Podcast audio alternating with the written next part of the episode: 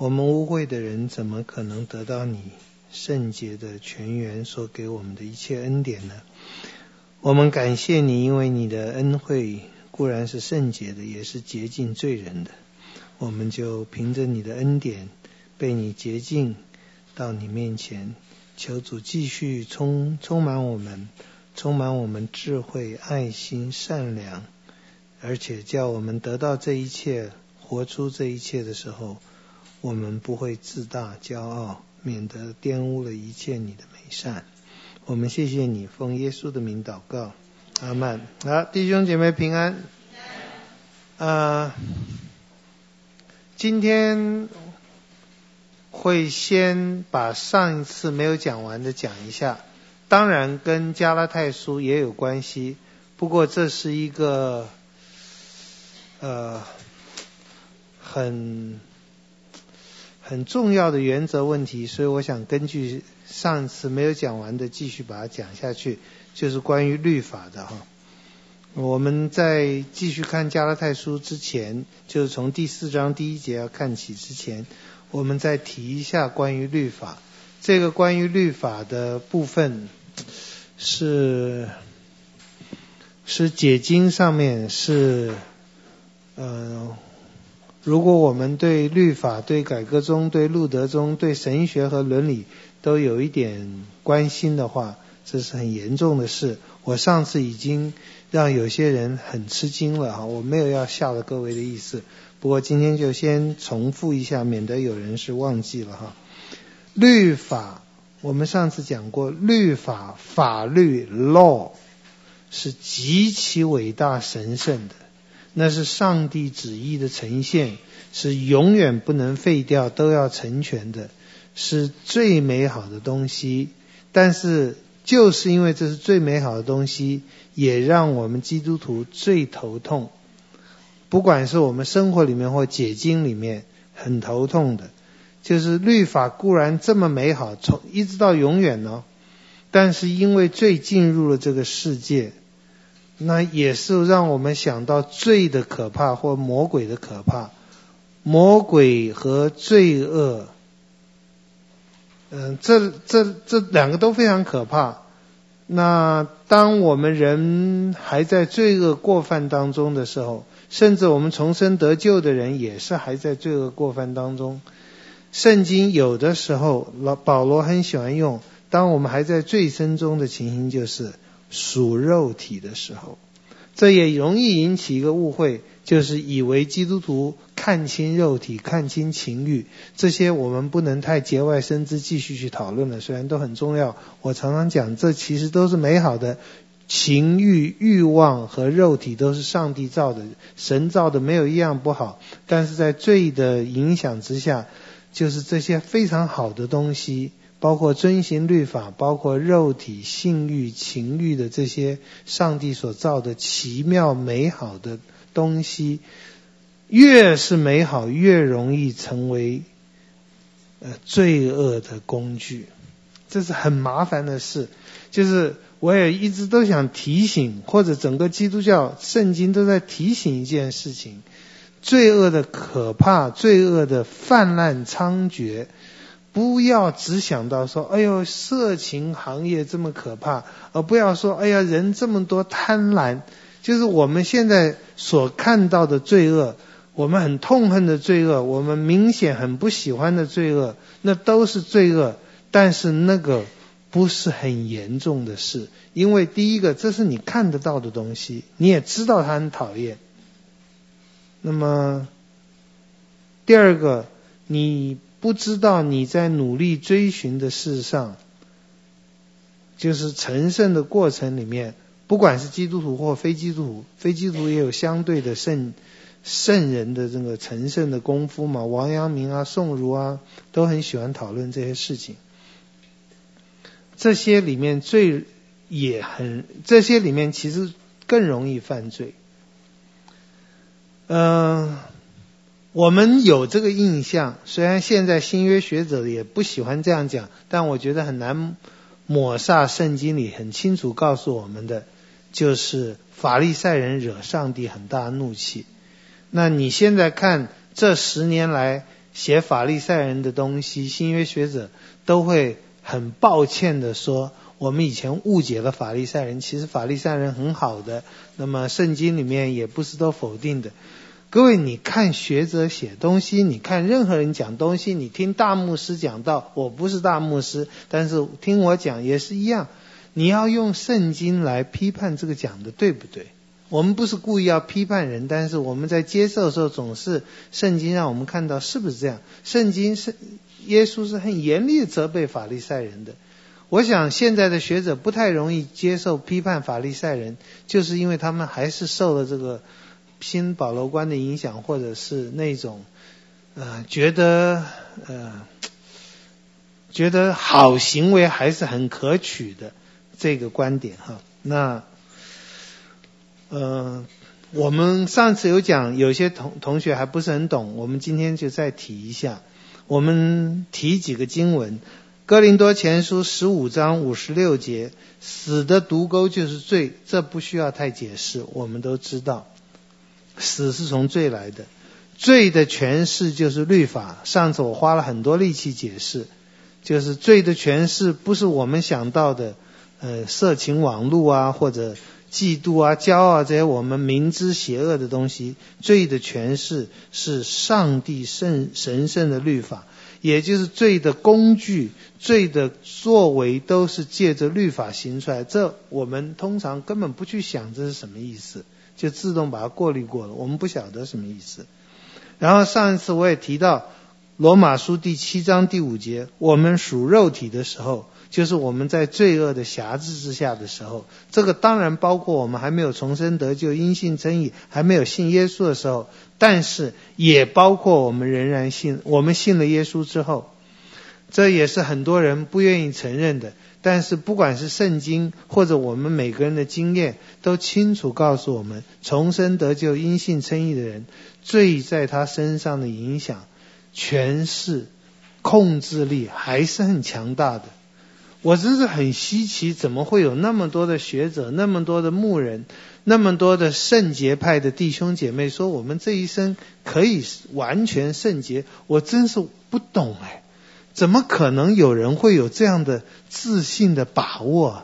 怎么有人可能会不觉得、不知道、不经历到那个罪恶在他里面的强大？我这是很奇怪。但是我更要强调，个人的经验再强大、再普遍都不重要，比起圣经的权威是不重要的。圣经的权威让圣经让我们说，我们还在属肉体的时候。当然呢，圣洁派的就会说，我们现在已经不属肉体了，我们不可能完全不属肉体。我们将来在天上仍然有肉体，但是不会是属肉体的，就是肉体不会控制我们。现在肉体还在控制我们，欲望还在控制我们。七章五节继续讲，因律法而生的恶欲。上次花最多时间讲，但是很多人还是不懂。我不是在怪人哈，就是这实在是我们一下转不过来。律法而生的恶欲，就是我说了，律法律法所表达出来的恶欲或产生的恶欲，不是表达，对不起，律法在我们身上产生的恶欲，这一点需要想想得很周全，想得很细，想得很广。那么我说过，律法。产生的恶欲，照他照我们一般的讲法，就是，呃，叫你特别。我想，我不知道保罗为什么在圣灵感动下没有用奸淫淫乱来做例子，他用不可贪婪。他说不可贪婪，这个律法一说不可贪心，罪就趁着机会叫借着诫命叫诸般的贪心在我里面发动。对，我我也提到。保罗这讲的不一定对诶，你看到圣经上讲不可贪心，你就开始有诸般的贪心吗？不一定吧。就可能很多人，尤其那个，我觉得女生呢、哦，哎呀，我从小跟女生，我们是北师附小同学，哎同校，而且还同班，而且还同坐，旁边的女生，我从从小对女生的那个。乖啊，我是非常佩服的。女生真是很听话的，很乖的，好像训导主任老师讲什么，女生就去遵行。那么，所以当老师说不可以贪心，我就不相信那么多女生都在想怎么贪心。我们男生可能会，女生我觉得不会嘛。好，我说最明显的例子是淫乱，这个我们有一点懂。就举举举起例子不好听，但是我们还是举一下。当你说不可奸淫的时候，诸般的淫荡的念头就会在你心心里发动。我曾经举过这个例子，呃，我说，假如说，呃，教会里我看到有小朋友，男生女生，那么在一起就是打闹玩嘛。这男生女生从小一起打闹，嗯，假如说他们五六岁、七八岁的时候就你追我打啊什么，但是现在他们，我假定十岁、十一岁吧，他们在你追我打的，然后我就把女孩子叫到，女生叫到我办公室，我说某某，嗯，康姆斯看到你刚刚跟那男孩子一起打来打去的。嗯，小的时候可以这样，现在不宜这样。什么叫做不宜呀？你不宜让别人碰到你，碰到哪里呀？手都不能碰吗？各位，我讲的越仔细，你会不会觉得你心里那个欲念就被挑动的越多？我如果说。他在问哪哪样叫碰啊？各位，律法讲的越仔细，越勾起我们想要犯法的那个冲动。我觉得在谈性的时候最明显。可是我仍然要说，未必是每个人都是这样，也未必每次都是这样，未必每次我们一看到不可怎样，我们就想要那样做。我觉得不一定是这样，我们也未必。听到每一次圣经说你要如何，我们就想不要如何。事实上，我觉得很多时候我们是就想去遵循了嘛。要孝顺父母啊，要爱人如己啊。难道每次一讲这个，我们就不想孝顺父母啊？我觉得这跟我们经验不符合啊。那我上次就讲到说，所以说，呃。律法挑起你的恶欲，必定不止不是讲的这么简单的。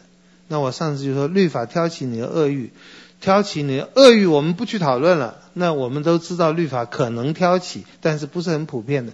但是律法挑起恶欲，那就是那好，那就是这里讲的恶欲。如果不是挑起恶欲呢？如果是挑起，如果是激动了你的善善念呢？也就是律法说不可奸淫，你想你的反应，你被激发起来的念头就是，那我就不要去奸淫，这不很好吗？不好，我上次花了那么多力气就讲不好，就是律法颁布的时候，应该叫每个人的反应是不是我要遵行，而是我不能遵行。就是神要我们在神面前始终，包括我们至终，神会给我们的独立自主，神会让我们有独立自主，一定都是始终建立在服神的权柄、服神的话、服神的恩典，也是渴慕神的权柄、神的恩典。也就是说，当律法颁布的时候，人应该有的反应，将来我们在天上应该始终有的反应，就是，哎呦。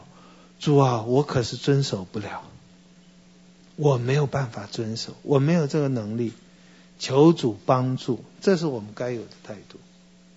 就是看起来都，啊哦，康牧师，你这提的只是一种进前的态度而已，哦，但是进前的态度是生死的态度。你加拉太书别的都忘记了，这个不要忘记，任何的课都不要忘记，我们。没有办法行善，我们只有依靠上帝。任何一个时候都是。所以，因律法而生的恶欲，就是我们自主的心。那这自主的心再分析下去的时候，就就比较明显了。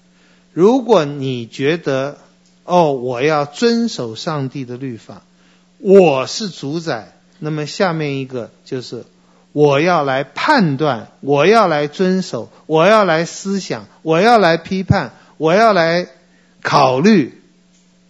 对，你第一个反应是我要接受，我要顺服，但是你为什么讲我呢？当然是我啊！你为什么不讲我必须靠着上帝呢？那那就是我们常常忘记的，那就是我们所有罪人这一生最痛苦的原因的来源，就是我们忘记，我们只能依靠上帝而生活。只能依靠上帝而行善，只能依靠上帝而行律法。好，当我们自主的时候，我要行，我要不行；我想行，我不想行。我要通过像康德一样经过批判再来决定。那么下面就就一兵败如山倒，就纸牌屋了，一垮就垮到底了。我们就开始批判了。如果不可奸淫，我要遵行。那么有一天我成熟长大了，我看了一些启蒙运动的书了，我就会说，我看了弗洛伊德书了，为什么不可奸淫是罪恶？如果两厢情愿，你也快乐，我也快乐，为什么不可以有不同的性伴侣？为什么不可以有不同的动物做性伴侣？你人做主做到最后，不是只是在。决定要不要遵守上帝的律法，也变成我来批判上帝的律法，也来最后我上次讲了，我们自己是自己律法的立法者，不要听上帝的，那就是一切的罪恶的来源。我再说明了一次哈，呃，希望能够大家比较容易懂。好，这是我上一次上一次我们提到的哈，那我们就继续讲到律法哈，那。罗马书四章十五节，律法是惹动愤怒的。上帝的律法本来是应该人听了遵行了，使上帝很快乐，人也很快乐，如同诗篇一百一十九篇的作者不断地讲。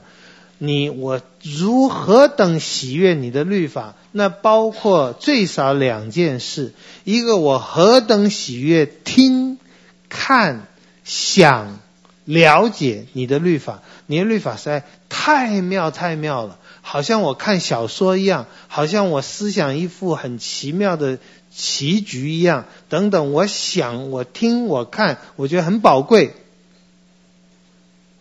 那么本来神希望我们这样，我们将来在天上也一定是这样。各位，现在我上次也讲过，差远了。我们哪个人去想到上帝的律法，跟看小说一样？哦，好好看哦！你哪一天，你这一辈子有哪一天，有哪一秒钟，渴慕想，哎，想要去看看圣经，像想要去逛街，或想要去看世界杯足球赛，那么激动？没有吧？啊，你有，那我是实在很佩服你。我我没有看到这么想要去看上帝话的人。那另外一方面，不仅是想要看、听懂、思想，这都在诗篇一百一十九篇里面，而且是想要去遵行。各位，我们当中有谁？哎呀，非常想要去，有人打他左脸右脸转过去给人家打的。我们非常想要去爱敌人的，我们非常想要去街上传福音的。哎呀，真是迫不及待！哎呦，等一下就要去传福音，好渴慕，怎么不早一点来啊？有有人这样吗？我也觉得我没有，我很羡慕，如果有人是这样，就是律法应该是让人很喜悦。不仅思想在在思想的层面，在了解的层面，也是让人在遵行的层面的。我越遵行越喜乐。各位，我们情形刚好相反，对不对？我们常常听到都是。哦，康姆斯，我受不了了！我还要这样多久啊？要到几时啊？我还能……我我我我我我那婆婆简直是……哎呀，你你受得了吗？等等等等，我还要爱吗？我还要孝顺吗？我还要听我还要顺服吗？各位，我们每个人都是在遵循上帝律法的时候，充满了觉得痛苦和羞愧。哎，包括在人家面前泄愤被人家笑，律法。应该是我们因为这是上帝的话，我们思想而遵行，就非常喜乐，而神也很喜乐。可是罗马书四章十五节说，律法惹动愤怒。一般我以前想就是律法，我们没有遵守律法，所以我们就惹了上帝的愤怒。就好像各位母亲，你规定你儿子要六点钟，我是指晚上六点钟起床，哈，对不起，开玩笑，讽刺的。现在年轻人是睡得太晚了。你规定他早上六点钟要起床，你不规定还好，你规定了。他不起来，你就愤怒了。律法叫你愤怒，神规定了，我们不遵守，神就愤怒。可是律法惹动愤怒的，我看不只是惹神愤怒，也惹人愤怒。就是我们觉得神实在太不合理了，太强人所难了，我们不想遵行。律法惹动愤怒，就是这一点哈，我也真希望各位。看圣经对你是有好处的。对不起，我讲这种老话。看圣经有好处，就是让你知道一些问题在产生，而且知道它继续在产生。您继续要用律法来规定来爱你的儿女，就会产生更多的愤怒。你怎么都没看到圣经讲的呢？你想要遵行律法来讨上帝喜悦，就惹他更多的愤怒。您怎么都没看到呢？然后教会里面天天都在颁布律法，天天我们都在有新的规定，就跟这个世界一样，我们律法越来越多，也就越来越愤怒。加拉太书三章十节，这是我们上次已经看过的，就是我们实在，呃，就这些句子都是非常，我觉得我们很陌生，一点都不难懂，可是很陌生。凡以行律法为本的，都是被咒诅的。我上次在上课的时候有提到，我们会想到，理所当然想到，凡以犯律法为本的，都是被咒诅的。犯法是被咒诅的，怎么遵行律法被咒诅了？这里都经过，就是这是一个很 condensed 的句子，很浓缩的句子。这里都有很多，我们需要把它拉长来看。就了解的，以行律法为本，就包括现在，因为我们在罪恶里面，我们就不喜欢上帝的律法，不喜欢上帝的规定，我们觉得实在是处处叫我们为难，处处不合理性，不合感情，不合人性，处处都是如此的艰难重担，然后上帝又处处就因为我们在犯法，在虚伪，在就很生气。以行律法为本的都是被咒诅的，犯法当然是被咒诅的。但是行律法，因为我们行不来，因为我们行不好，我们心中有怨恨。这点路德也讲得很好。路德说他以前那种遵行上帝的律法的时候，他说他知道他内心是恨上帝的，太严格了。这一点很多弟兄姐妹。如果你生活中你是一个乖乖牌，就我刚刚说的那些女生哦，就常常你们心里是有很多愤怒和苦毒的，因为委屈，很很生气。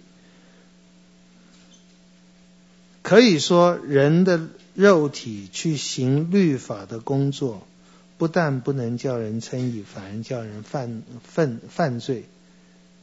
因为你行的很，你行一直在行，你忠心的在行，这已经是极少数极少数，已经是应该值得称赞。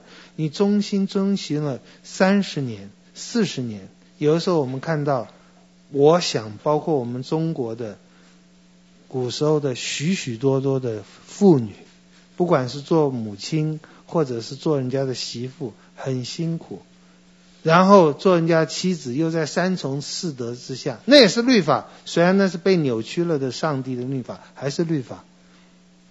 一个贞洁牌坊后面不知道多少血泪了，不知道多少咒诅和愤怒。这种愤怒在上帝面前，我我想有同情的成分，但是也惹上帝的愤怒，因为你在遵行律法的时候怎么这么火大？各位，你在洗碗的时候拼命打碎碗，这是这你老公怎么会高兴呢？然后，如果我们遵行的还不错，以至于骄傲，或者我们遵行的还不错，以至于看不起其他人，那也是罪恶，不能叫人称义。罗马书三章二十节，所以凡有血气的，没有一个因行律法能在神面前称义，因为律法本是叫人知罪的。这一句话也是哇，我认为是千古名言，也是人还是不太服这个名言。律法是叫我们成圣的，律法是叫我们善良的。律法行行行，如果你行的真是去行了，圣灵怜悯你会让你看到，你不知道善良，不知道义，越行律法越知道罪恶，越知道自己的罪恶。那么罗马书第五章二十节，律法本是外天的，叫过犯显多。各位，你的化妆品也是外天的。叫你的雀斑显少，律法也应该是这样，可是律法显得越来越多。有的时候，有的时候像像有一些刻薄的，我昨天看到一篇网上文章，讲这些华人的女明星，就包括四十岁的还在演清纯少女的。就哦，他们用一切的什么化妆术啊，怎么样啊？只是让那个影迷在挑哦，他的这个地方美容过，这个地方美容过，这个地方做过什么手术？哎呦，真的很悲惨的。越做的多，越显出他老了。律法是外天的，叫过犯显多。好，各位。请记得这两个冲突的事，看起来冲突的事啊，请记得我没有一个字在说律法不好哈，请记得律法是极其美好的，但是是我们的罪恶，我们的肉体让这个罪，让我们想要去行律法的事，绝对是行不通的。所以，嗯、呃，这里我们当中的改革中的同志们啊，对 对不起，这同志不是同性恋的同志啊。战士们就要注意了哈，嗯，改革中非常强调，就我们新友堂也是改革中的了，改革中非常强调律法正面的作用。简单的说，就是律法的第三个作用，就是律法是指导信徒怎么生活的。可是各位，我没有反对这一条哈。我没有反对，我也是改革中的，或者我算是一个温和的改革中的，或者也不温和，很强烈的哈。呃，但是这一条我觉得在讲法上有很多要小心的，因为圣经里面在讲信徒不在律法之下的经文实在是太多了。第一个，我就我列的几个哈，罗马书六章十四节。罪必不能做你们的主，哇、哦，这是天大的好消息！罪不能再控制我了，我不再被罪恶控制了。我不罪不是我的主，就罪不能向我发号施令了。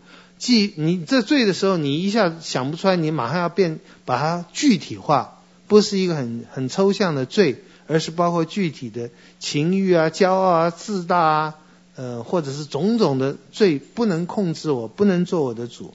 罪要不能做你的主，因为你们不在律法之下，乃在恩典之下。任何人想要，我们再一次说，你想要去遵行律法，你就犯罪。从这句话的逻辑来看，你只要在律法之下，就一定犯罪；你只有在恩典之下，才不犯罪。那么，因此也有很多人就会说，我们现在在恩典的时代了。所以我们已经自动不犯罪了，这个我已经反驳过，这个很很多新约学者讲法，我觉得我们不可能这样。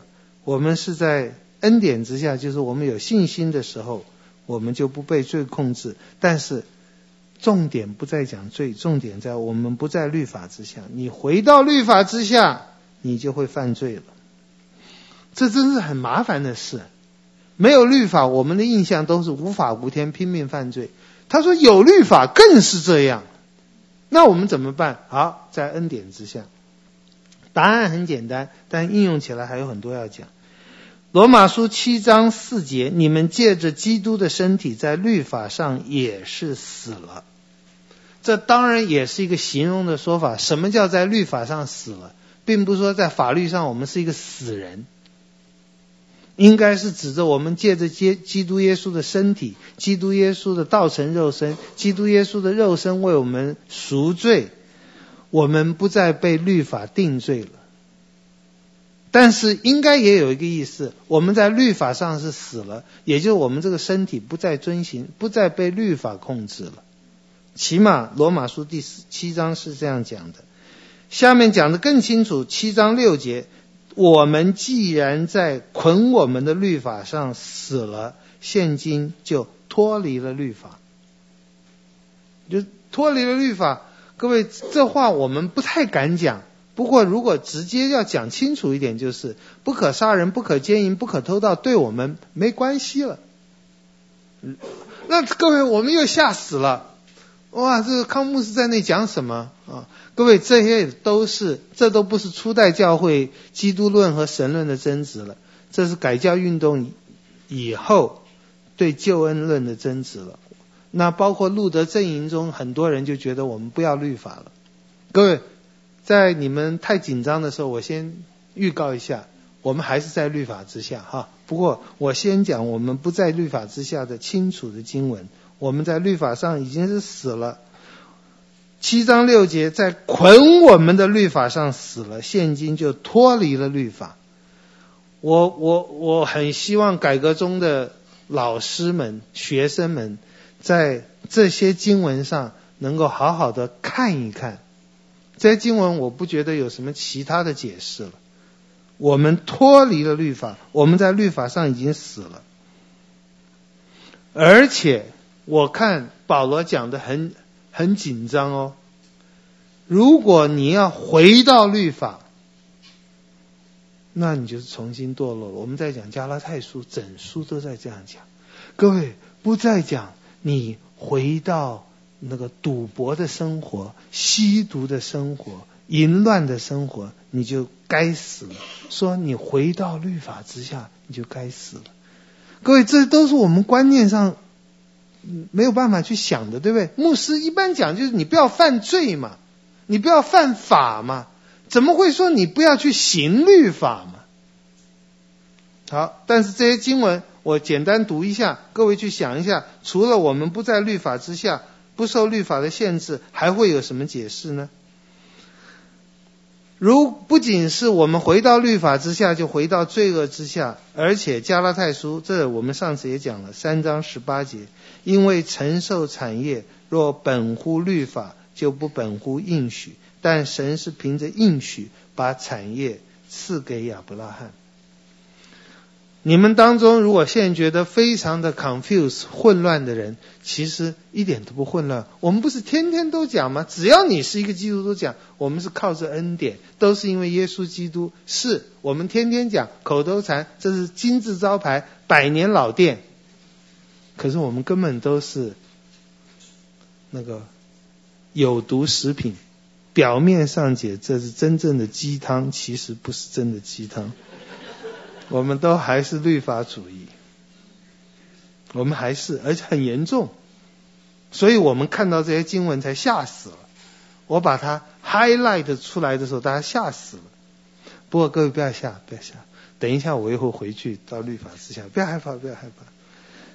加拉太书，保罗生这么大的气，我们第一堂课就开始讲了，那个人要被咒诅，包括天上天使，如果。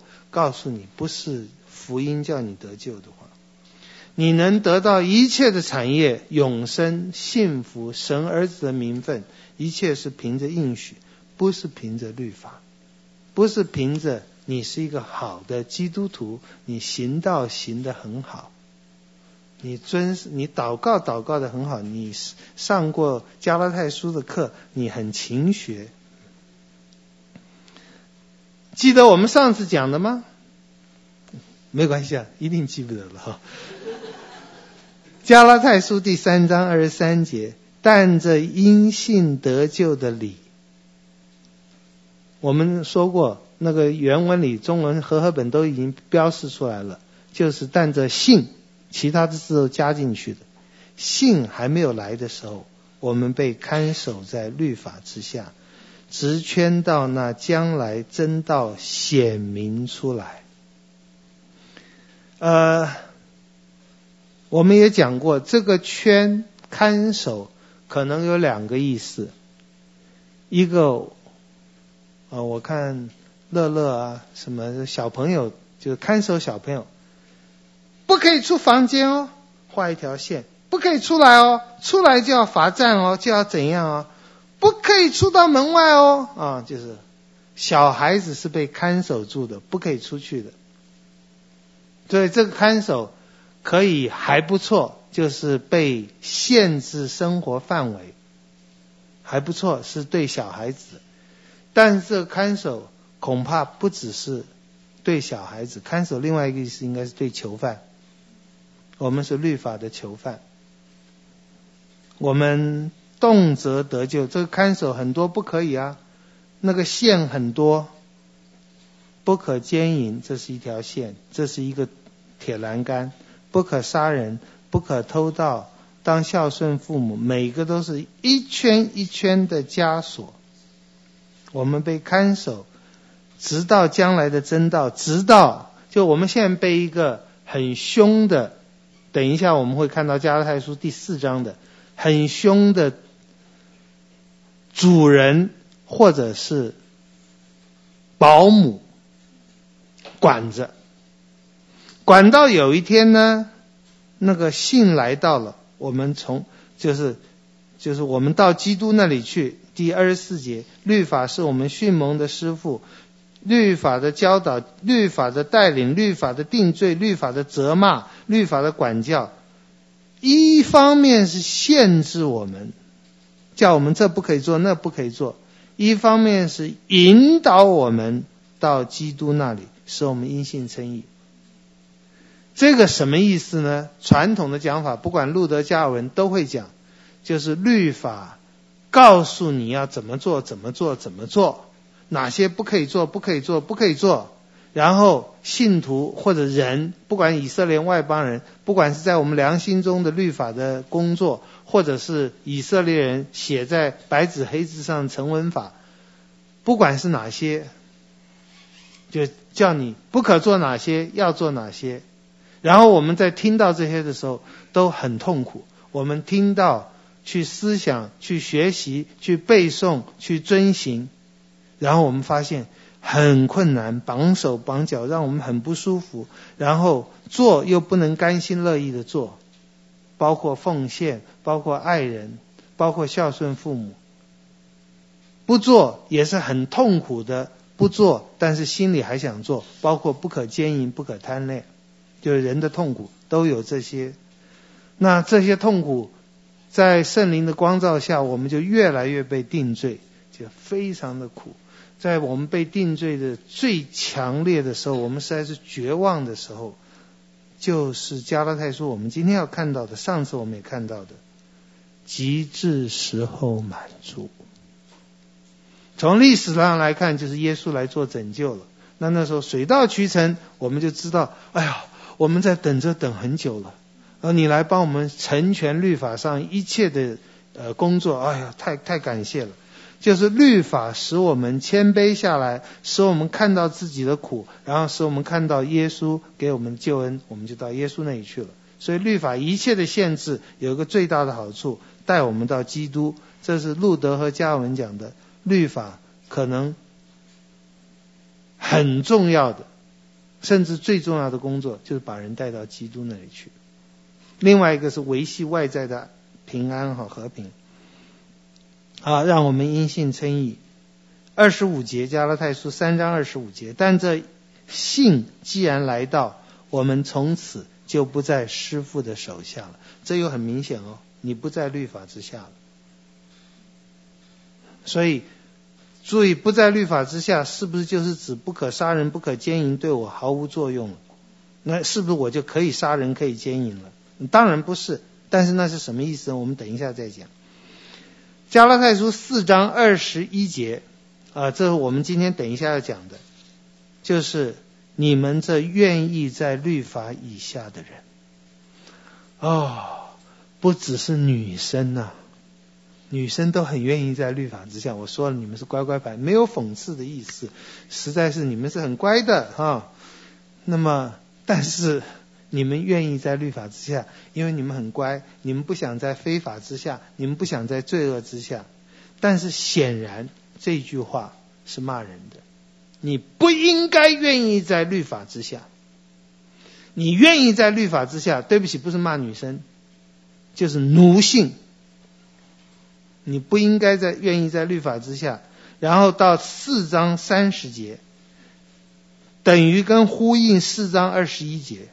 如果愿意在律法之下，就应当被赶出去。三十节是讲奴仆奴隶要被赶出去，那么这里可以连在一起，就是凡是想在律法之下的，哎呀，各位，你看过哪个学校、哪个神学院、哪个音乐学院、法学院、教育学院，任何一个学校、幼稚园、教会、主日学，是把愿意来。学习律法的赶出去，我们都是把那些词啊，对不起，把那些不好好上课的，把那些玩手机的，把那些在课堂上捣捣蛋的赶出去嘛。要把那些愿意在律法之下的赶出去，他像面笑一样会败坏你们全部。啊。这又是我觉得都是改革中的神学家需要好好去想的。当然，我们等一下也会翻盘的哈，或者说做有限度的翻盘。加拉太书五章十八节：你们若被圣灵引导，就不在律法以下。从保罗的讲法，似乎是在圣灵以下，等于在恩典以下，等于在信心以下，等于在耶稣的。等于在耶稣之下。如果你在圣灵、在信心、在恩典之下，被圣灵引导、被耶稣引导，是信他的，你就不在律法之下。这两个好像不可能共存，如同你不可能又在埃及做奴隶，又在又出了埃及得自由。啊，各位这些。经文真是多，但是我也很吃惊。我们平常是不注意这些经文，我们不敢注意这些经文。哥林多前书九章十九节，我是自由的；二十节就是我不在律法以下。呃，所以呃，加尔文说，律法对信主的人有用，律法第一用。是维维持外在的和平、平安、安宁，这个路德加文也很看重。第二用是把我们归引我们到基督那里，让我们看到我们是罪人。路德基本上停在这里，加文就说没有，还有第三用。律法是指引那些重生得救的人、进归正的人如何过一个感恩的生活。可能加文最看重的是这个。但是，从刚才看的那么多经文里面来讲，新造的人似乎是不需要律法再来教他了。这也包括希伯来书第八章十一节那里讲到的，引耶利米书三十章，是不是三章还是三十三章里面，到末后的日子，不用再有人教他律法了。我们每个人从小到大都会认识上帝了。好，我们讲了这么多不在律法之下，我们需要想一想，什么叫做不在律法之下？因为这是一个很抽象的呃形容的方式，或者是一个很很就是一个形容的呃比喻。不在律法之下，我想第一个是指信主的人不被律法定罪，不被律法控告。罗马书八章一节，如今那些在基督耶稣里的。如今那些在信心里的，如今那些在圣灵里的，如今那些被重生得救的，他们就不再被定罪了。这一点，我想每个人都可以同意，这一点我们也都没问题，也都很高兴。但这一点的实践也很重要，因为我们生活，基督生活一定要在一个平安的良心下，你不要被定罪，你不要被控告，而魔鬼是一直会定罪，也会控告你的。那个有正面的作用，叫我们悔改归向主。但是也有负面的作用，叫我们活不下去。好，我们不被律法定罪和控告了，这也是路德得释放以后的一个呃很大的快乐。今天你在我不知道他在哪一个房间里，墙上听说还有他丢魔鬼的那个墨水的痕迹，就是魔鬼常来干扰他，以前常来干扰他，把他的罪恶一条条写给他看，很长很多。路德以前通通都被打败了，就觉得哎呦，他是被咒诅的，他完蛋了，神怎么会爱他？后来当他明白了因信称义，魔鬼再来，他就把那个墨水往魔鬼身上一丢，墙上就有那个印记哈。呃，我们在基督耶稣里不被定罪，这个罗马书八章一节这句话，罗马书里。可能最熟悉的，我们是八章二十八节，万事互相效力，叫爱神能得益处。但是那里面的话都建立在我们不被定罪的事上，包括谁能使我们与基督在隔绝？谁能控告主所拣选的人？这些都是这个世界上的罪人很需要听的，这些也都是这个世界上自以为义的人听不下去的。好，嗯、我。不在律法之下，第一个是不被律法定罪控告；第二个是指信主的人不靠自己行律法称义。加拉太书二章十六节，既知道人称义不是因行律法，乃是因信耶稣基督。这我想我们每个基督徒也都同意。天主教徒他们就不会同意了，他们觉得还是要有行为。我们基督徒会说，我们称义，我们没有轻看行为，但是我们要称义，只有凭着信心相信耶稣基督所做的事。那么第三个呢，不在律法之下，可能这一点可以把路德加尔文再连得好一点哈，就是我们在基督里面，我们在圣灵里面。我们凭着称义的信心，我们也行义。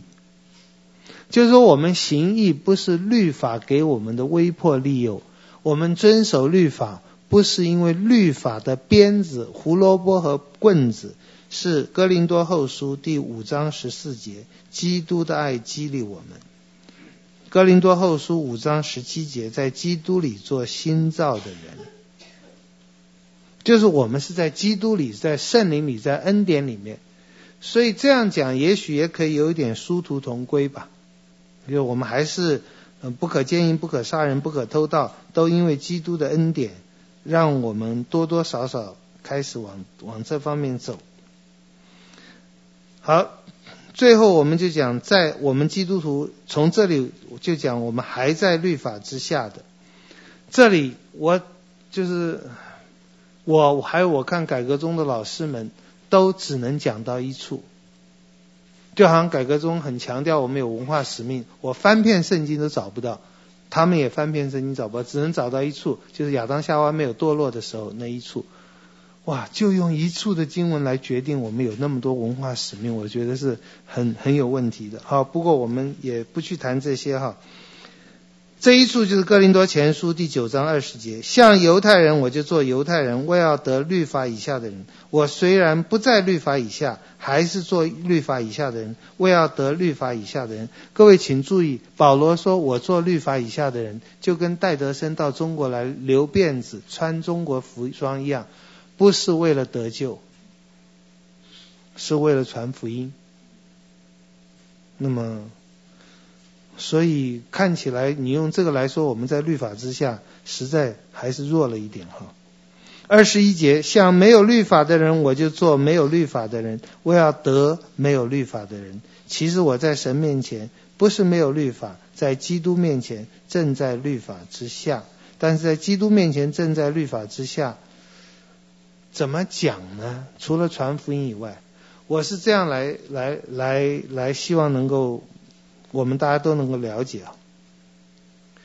就我们是新造的人而言，我看不出圣经上有任何地方说我们在律法之下，我看不出来。但就我们这个新造的人，仍然活在肉体之中，或者说我们这新造的人仍然有罪性，哦，所以我们就仍然不断的需要律法做我们训蒙的师傅。我们的罪性也，或者说我们的罪性不断的需要律法拿着胡萝卜和棒子，让我们起码在外在上，内心也希望能够逐渐的让我们喜悦上帝的律法，恨恶罪恶。也就是说，我们需要律法来警告我们，来告诉我们，来提醒我们：你犯法，上帝的鞭子会多重。你遵循律法，上帝给你的祝福会多多大？对我们每个仍然在罪恶中的人，我们需要这个，就我们需要律法来威迫利诱我们。将来在天上不需要了。今天在地上，有的时候，包括重生得救的女生，呵呵你们很喜欢遵守上帝的律法，就是从心里喜欢，而不是女孩子不用大脑的一个本性啊，不是。就是我们很喜欢遵守上帝的律法啊！对不起，对不起，对不起，你们显然很有脑子哈。好，就我们重生得救，这我也把我刚才讲的可可以说有一点推翻啊。但是根据加拉太书，我觉得可以这样解释：加拉太书三章二十四节和四章三节，我们重生得救了，但我们的生命是一个幼小的生命，我们需要律法来。提醒我们，教我们，不敢说一定是罚我们。就律法是我们奴隶的主人，和律法是我们训蒙的师傅，这两个我觉得对基督徒可以混在一起，有这个功用的。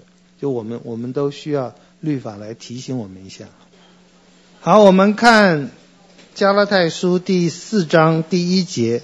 我说：“那承受产业的，虽然是全业的主人，但为孩童的时候，却与奴仆毫无分别，乃在师傅和管家的手下，只等他父亲预定的时候来到。”呃，发一个小牢骚了。我看很多的解经家胆子太大了，或者说对主不敬虔。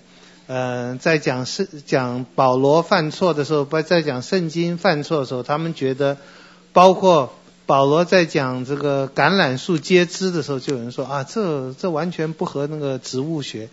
那么在这里讲到说承受产业的，就是那个就是小主人了，跟做孩童的时候跟奴隶毫无分别。我就看到那喜欢炫耀学问的学者说。保罗对罗马的继承制度根本都不了解，乱讲话。各位，你看到这些话啊，当然我们也谦卑了。但是，如果冒犯上圣经的权威，你不要觉得他多了不起。我觉得那我看到那些说保罗在这里写的时候，实在是不懂罗马的法律，根本搞错了。保罗用很简单的一句话。我们都能够了解，他根本不在谈别的，他他在讲到说一个小主人跟奴仆。各位，我想不管你懂不懂罗马人，不管你到哪个地方，你应该都知道，一个家的小主人跟奴仆绝对不一样嘛。保罗怎么可能犯这么幼稚的错误嘛？保罗是要用很强烈的话来表达一件事。那各位，小主人一个七八岁的。或者五六岁的小主人，他在甚至是主人的独子，他继承这个产业的，他跟奴仆当然很多不一样，包括就在做小孩小主人的时候，跟奴仆态度什么都不一样。保罗怎么可能不知道？但是不一，他说一样，一样在哪里？一样就是他们两个同样没有权利管，当时没有权利来管这些产产业。小主人吃喝玩乐各方面都很舒服，奴隶各方面都很不好。小主人各方面都很享受，很有权威，奴隶各方面都没有，但他们有一点相同，这就保罗要表达的。一个七八岁的小主人，王永庆七八岁的儿子，他不能够管家业。他要表达的就是毫无分别，就是他有这个被看管的不自由是共同的，在师傅和管家的手下，一直要等他父亲预定的时候来到。所以保罗其实也在讲到说，就是做奴隶，就我想还是我们要在信心之下，否则你是一个，就是从他这里讲哈。你是一个不成熟、没有长大的基督徒，跟一个外邦人，甚至保罗也可以讲一个大胆的话，毫无分别。当然，我们承认有分别了啊，就是看这个经文要跟什么麦子、稗子啊，跟各方面表放在一起看。只是这里保罗在讲一件事情，那件事情就是我们以前唱儿唱儿歌啊，还有什么呃都会讲的，快快长大吧。小朋友，快快长大吧！或我们唱的，只要我长大，长大干嘛？长大是成熟，长大成熟。什么叫做长大成熟？懂事、自立、自主、自强、自由、自爱等等，要有这些，就要在信心之下；要有这些，就必须在。恩典之下，可怕的就是，可悲的就是，你已经长大了，你又回到奴隶的身份去了。好，你要长大，你要能够成熟长大，不是人在师傅和管家的手下。当然，我刚刚已经讲过，就我们现在还在肉体当中，现在我们是新生儿。我们还是需要了，当然这些字眼就不好讲了。这些字眼也是学者的争执，就有些学者是斩钉截铁的说，在律法之下和在恩典之下绝对不能并存。我也同意他们讲的意思，但是我又觉得说，就我们还是罪人来讲，就是路德说，我们还是罪人，也是蒙恩的人来讲，我们也不在律法之下，也在律法之下，我们仍然需要律法对我们的训诲教导。我们也需要在恩典之下的称义和被爱激励来做事。好，等等到他父亲预定的时候，我们为孩童的时候，啊，等一下，他父亲预定的时候来到。这个就人间来讲，这故事也太多了，想法也太多了。你熟悉啊？对不起，段老师在这里，不应该在历史学家面前讲。你熟悉我历史上面的话，你知道皇帝预定的时候常常会改变的。皇帝指定这个人，这个儿子做太子，会改变的。后来发现，嗯，不对了，中国皇帝也很多，因此不要先立太子，总是到最后才立，甚至不立。意思在这里，意思用简单来讲。他父亲预定的时候，应该是，我看你懂事了，长大了，好，对全世界宣告，本人从总裁上面退休，我儿子接班，从明天开始，从今天开始，就是我上帝决定，或者说老板决定，看你你成熟了，你长大了，你可以处理这些事了，你可以不再在这。被管了，你现在可以独立了。嗯、就是我们长大。各位对不起啊，这我说了，加拉太书实在太浓缩了。他的比喻都是希望我们更明白，但是比喻会常常叫我们很头痛。就是国王也好，董事长的父亲也好，呃，董做父亲的董事长也好，他看我的儿子什么时候。我觉得可以接班了，成熟了，预定的时候来到，好，你就不再做中级或者低级，甚至高级主管，你做老板了。可是，神等我们长大吗？神等我们从旧约长长到新约就可以了吗？预定的时候不是我们长大的时候哎，预定的时候是他的儿子来救你的时候。就是是我们在等候，不是等我们自己长大，是等基督来到啊。这些就让各位很容易很高兴了啊，就是啊，这我们马上想到圣诞节啊，普世欢腾啊，基督来了哈。但是你要想到等了很久，那以色列等一个救主来救他们，一个大有能力的人来救他们。我们今天这个等候呢，又又还有一层意思了。什么时候你不再是奴隶，不再是一个小孩，等到你的父亲觉得你是长大了？当然，耶稣已经来了，是耶稣。但是我们也要想到一件事情，在耶稣的恩典，在我们重生得救以后，我们也应当，圣经里也不断的在讲。我们要把孩子的事丢掉，我们要长大成熟，我们要能分辨好歹。我做孩子的时候，意念像孩子，心思像孩子，及至长大就把孩子的事丢掉了。上帝希望我们长大是一个独立自主人。这里我们可以把我们的自由跟我们的成熟放在一起。就是当然都是基督的工作，圣灵的工作，但是也希望在我们身上显出来。极致时候满足，上面一句是我们就不在律法之下，下面一句是基督来救我们。极致时候满足，我们现在如果用在我们现在生活上面，那表示什么时候是极致时候满足？就是你因着救恩，你活出上帝爱的时候。我看哥林多前书十三章说，极致成长了，应该就是极致我有爱心了。我看哥林多前书十三章那也是这样讲的。呃，第三节哈、哦，受管于世俗小学之下，这也有很多的解释。我觉得很多时候也那个很多学者降于原文哈，呃。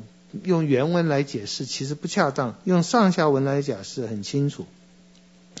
嗯，有些新的翻译也不再翻受俗世受管于世俗小学之下，用原文说受管于新宿之灵，根本听不懂他在讲什么，那是原文的翻译，新宿或新宿之灵啊，其实根本根本根本不需要这样。你从上下文来看就是。世世俗小学几乎应该就等于是律法，但是每一个人不是每一个基每一个，尤其是外邦人，我们并不在摩西的律法之下，我们根本不晓得。我们可能在我们自己的法律之下，也很多在很多迷信啊、星座之下，所以这个世俗小学应该是包括律法，还有各种的迷信，各种不认识基督的人。在不认识基督的时候，他的愚昧、无知、无能的状况。好，感谢主，时候满足。我们也不知道什么时候，为什么耶稣、上帝觉得在该撒亚古斯都那个时候是极致时候满足。这是一个大的，小的也很重要，我们也不知道。为什么在我们初中的时候，或高中的时候，或大学的时候，或五十岁的时候，或者临终的时候，神觉得极致时候满足，我们就重生得救；或者说，我们什么时候觉得极致时候满足，我们成熟了，不在律法之下，可能没有这一天，或者说每一天都是这一天，我们每一天都更成熟、更懂事、更认识上帝、更感恩。啊，这这是很动人的话。神差他的儿子为女子所生，这些话我们都不能详细解释。但这句话，如果一个不信主的人来看，真觉得废话。还有不为女子所生的，还要说为男子所生啊？这里应该有童女怀孕的含义，也有要回回顾到创世纪里面那那里所讲的话。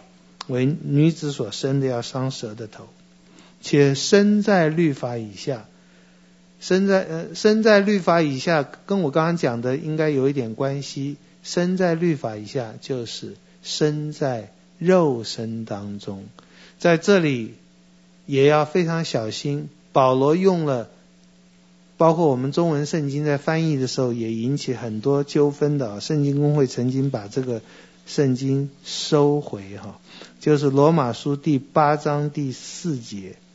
第三节，神就差他自己的儿子成为最深的形状，成为罪身的形状，你直接翻译就是成为好像是有罪的肉身。耶稣的耶稣的身体是耶稣的肉身是罪身。那么，如果是这样翻译的意思，就会变成耶稣取了有罪的人性，跟我们一样。可是，我想保罗很谨慎，保罗没有说神差自己的儿子成为罪身。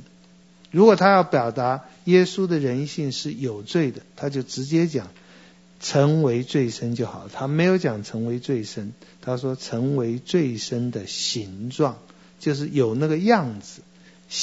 跟我们人一样有罪身形状，不是说有罪，而是他在罪恶的世界被影响，包括最明显的一件事，就他会死。死是从罪来的。耶稣没有罪，但是耶稣是女子所生，生在律法以下，也是这里当然也不只是讲到耶稣有一个真实的肉身人性。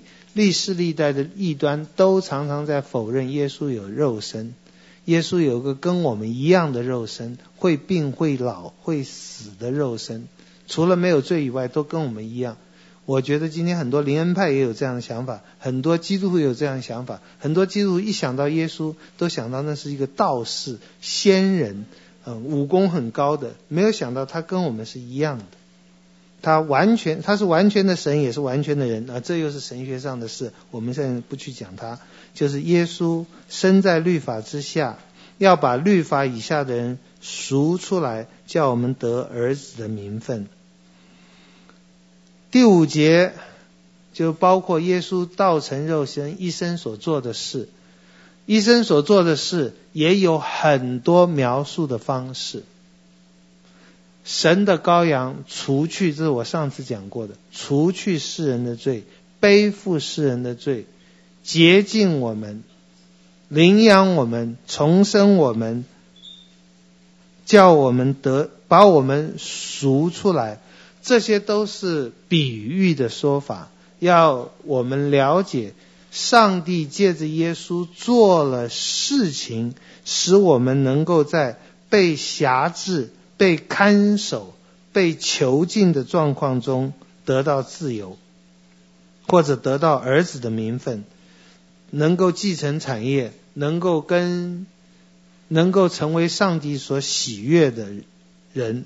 这个在约翰福音和这里都有讲。我们是儿子，不是私生子；我们是儿子，不是奴仆；我们是神家里的人，我们是要得产业的。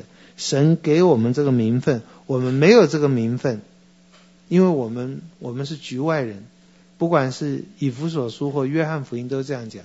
不仅我们外邦人是局外人，所有的以色列人也是局外人。所有的以色列人都被赶到伊甸园之外，没有一个人，没有一个人，除了耶稣以外，没有一个人可以凭着自己的肉体血统，在神面前称义，得到儿子的名分。包括亚伯拉罕，你说他是，他是，我们已经讲过很多次，是凭着应许，凭着恩典，不是凭着他的肉体。把我们赎出来。第六节，你们既为儿子，神就差他儿子的灵进入你们的心，呼叫阿巴父。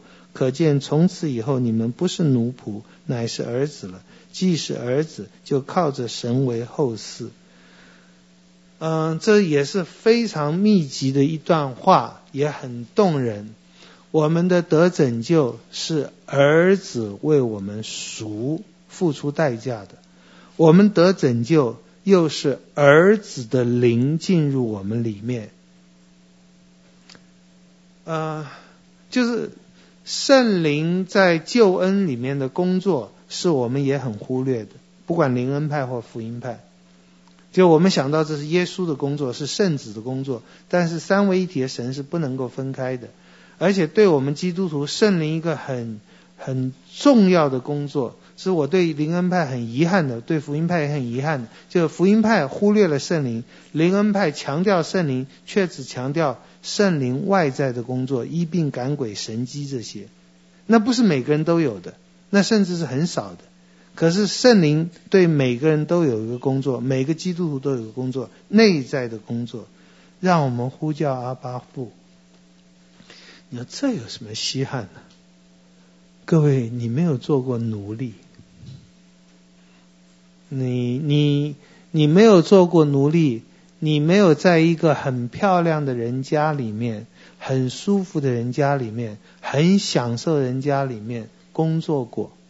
你不被看重，你被鄙视，你根本不是一个东西，你只是一个器具在那里工作，你也没有什么指望，你的将来没有指望，你对这一切的豪华，你在那里做，你却像马克思说的，你的辛苦是造就了别人的宫殿，造铸造了自己的锁链，嗯，你活在世上没有指望，没有神，好了。当你被赎回来了，有朝一日你是不再是丑小鸭了，你是天鹅了，不再是不再是灰姑娘了，是公主了，是皇后了。哎呀，各位，对不起，这一时奴性难改啊！看到主人还是想跪下，看到碗还是想去洗。你。没有儿子的心，各位对不起，这个例子不太好，因为儿子的心往往就是那种骄傲自大的。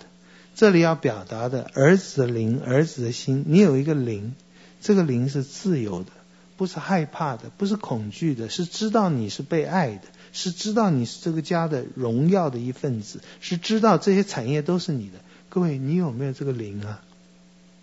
你有你有没有知道哇？上帝把一切的丰富给我们了，我们大概没有哎，我们大概都还在自卑自怨里面。哦，命好苦哦，这下辈子我们又没有下辈子啊，就到天堂去。哎呀，好苦哦！哎呀，这这怎么样啊？本姑娘、本少爷如何的艰难哦？本老娘、本老爷是如何的艰难？很多啊，对不对？我们没有神儿子的灵。没有那个自由的承受产业的喜悦的，各位不要把它想成骄傲自大。然后这个灵，这个灵进入了我们里面，就是各位耶稣所做的一切，那个丰富美好，必须有圣灵在我们心里，而圣灵在我们心里产生一个结果，就是我们不是看到上帝在低着头，Yes, Master，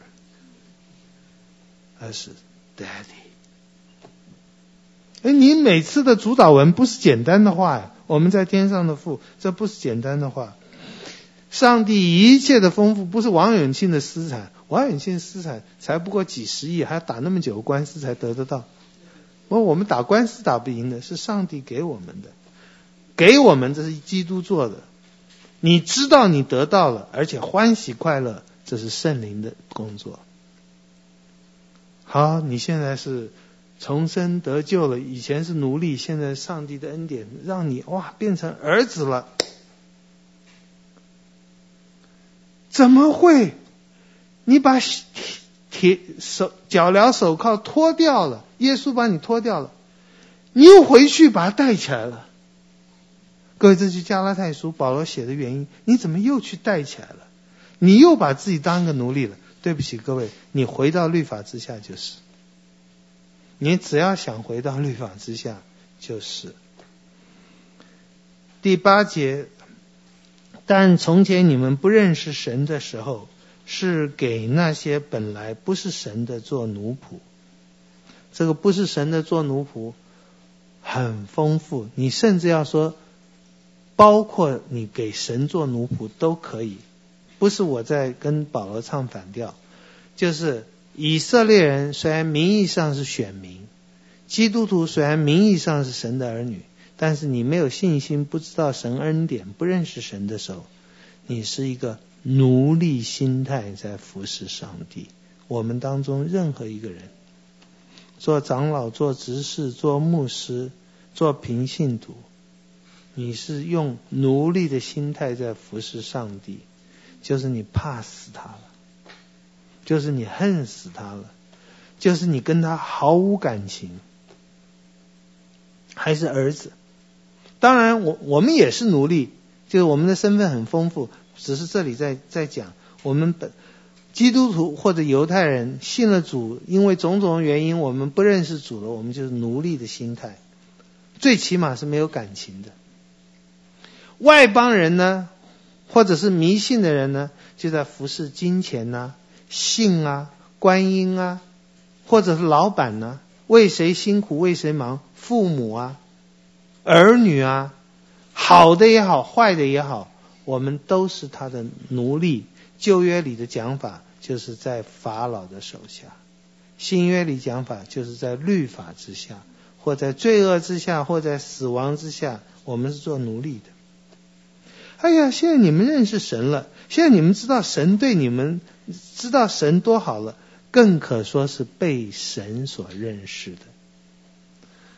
呃，认识这个字，希腊文、希伯来文里面都有性爱的含义。对不起，我这样讲。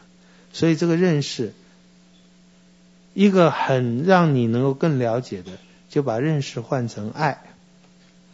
你是爱神的，你是被神爱的，你是先被神爱，先被神拣选，先被神认识。旧约里面包括阿摩斯里那一个字，也是认识，也是有性爱的意思。耶和华对以色列人说：“地上万族中，我只认识你们，我只爱你们。”我只拣选你们。那么当然，这个认识字面的意思也要保留，就是神认识我们的呃心思意念啊等等。但是神不是只认识我们的这些东西，神不是只认识我们充满了罪恶和软弱，神认识我们包括他认识他知道他的恩典在我们身上所要显出的丰富。各位就好像。我认识一个人，我们今天认识一个人，这人怎么样？有的可能很好，有的可能很烂。我们就说的烂的话。我认识这个人，而这个人不诚实，这人经不起考验，这个人没有耐心，这个人不勇敢，这个人很卑鄙，这人很下流。我认识他。各位，神认识他的儿女，包括这个部分，因为我们是。但是如果只有这个认识，那就错了。神对我们的认识，包括我们即使有这么多罪恶，他还是爱我们，而且他认识，在他爱我们以后，在我们身上恩典，我们会呈现出来的美好。神认识我们是认识我们的美善。你认识上帝，如果是透过耶稣基督，透过圣灵，你认识上帝，也不会是再把他看作一个。可怕的主人，或者无情的主人，他包括是你的丈夫，是你的主人等等哈，朋友等等。以前你们做奴仆，现在被神认识，被神爱，被神拣选了，你们怎么还要回去呢？归回那懦弱无用的小学，情愿再给他做奴仆呢？哦哟，这里我想我想到很多了，其中想到那个《双城记》里面那个 Doctor Manette 那个马内马奈特医生，他的他的病，他得了精神病，因为在监狱里面太痛苦了，他受折磨太多，后来救出来了，经过我忘记多少年了啊，在他女儿还有朋友的照顾之下，越来越好，很正常，很好了。可是有一天受到刺激了，他又重新。发疯了，他又开始以前那个在监狱之下的那个毛病又出来了，或者罪恶又出来了，而不是罪恶，那个那个病态又出来了。保罗在说加拉太教会，怎么你们又发疯了？怎么你们的病又复发了？怎么才在做奴仆？各位，什么叫做奴仆？抱歉啊，不是说又去吸毒了，固然那也是做奴仆了。不是说又去赌博了，固固然那也是做奴仆了；不是说又去吃喝嫖赌、拜假神、拜偶像了，固然那也是。各位，加拉太书，我们刚刚讲那么多，最严重的是你回到律法之下。你想到的最美最好的一件事，保罗说：“我在你们身上枉费了功夫，你完全不知道你是上帝儿女的美好。”他只能用责备的、用诉说、用各种方法来提醒加拉太的教会。这群教会这群人后来有没有受教呢？我们并不知道。有些学者说，哦，加拉太那那地方教会后来也都还是回到了律法主义。各位，我们并不能说某一个时代、某一个人或者某一个时间，他得胜或失败，就一定是永远的得胜和失败。我们相信上帝的话，包括圣灵借着保罗所写的话是有效的。起码，我希望对我们都是有效的。我们知道我们蒙了恩典，我们不回去。加拉太书和希伯来书都有讲类似的话。你们不要再回到以前的错误里面。我们不但不回到以前的错误，我们不但不再做奴仆，我们是做自由的人，我们是做主的仆人，主的儿女。好，第十二节到第二十节，我几乎是念一下就过去了，因为这里是保罗当时很重的感情，但我们这里就不多花时间讲了。我我劝你们要像我一样，因为我也像你们一样，你们一点没有亏负我。呃，保罗讲这话的意思，像我一样，还是像我一样信主？因为我也像你们一样，意思就是说，我虽然是犹太人，但我跟你们一样，都是因信称义的。我们都是罪人，你们一点没有亏负我。我对你们的责备不是个人感情的事，不是你们亏负了我，是你们自亏负了上帝，你们失去了上帝给你们救恩。十呃十三节，你们知道我头一次传福音给你们，是因为身体有疾病，你们为我的我身体的缘故受试炼，没有轻看我，也没有厌弃我，反倒接待我，如同神的使者，如同基督耶稣。你们当日所夸的福气在哪里呢？那时你们若能行，就是把自己眼睛剜出来给我，也都情愿。这是我可以给你们做见证的。哎，这讲的，我想保罗也是很难过，就是他们本来的感情很好，这些人外邦人也都听保罗的福音，就是当犹太基督徒去了以后，他们就通通改变了。十六节是一句很沉痛的话，如今我将真理告诉你们，就成了你们的仇敌吗？耶稣也有讲过，我将真理告诉你们，约翰福音。你们就因此不信我，忠言逆耳，真言逆耳。我将真理告诉你们，我原来告诉你们接受了，但你们被那个那些犹太教徒影响，结果我变成你们的仇敌了。十七节，那些人热心待你们，却不是好意，要离间你们，离间你们。注意，你看原文，把你们关在外面，就是仍然不。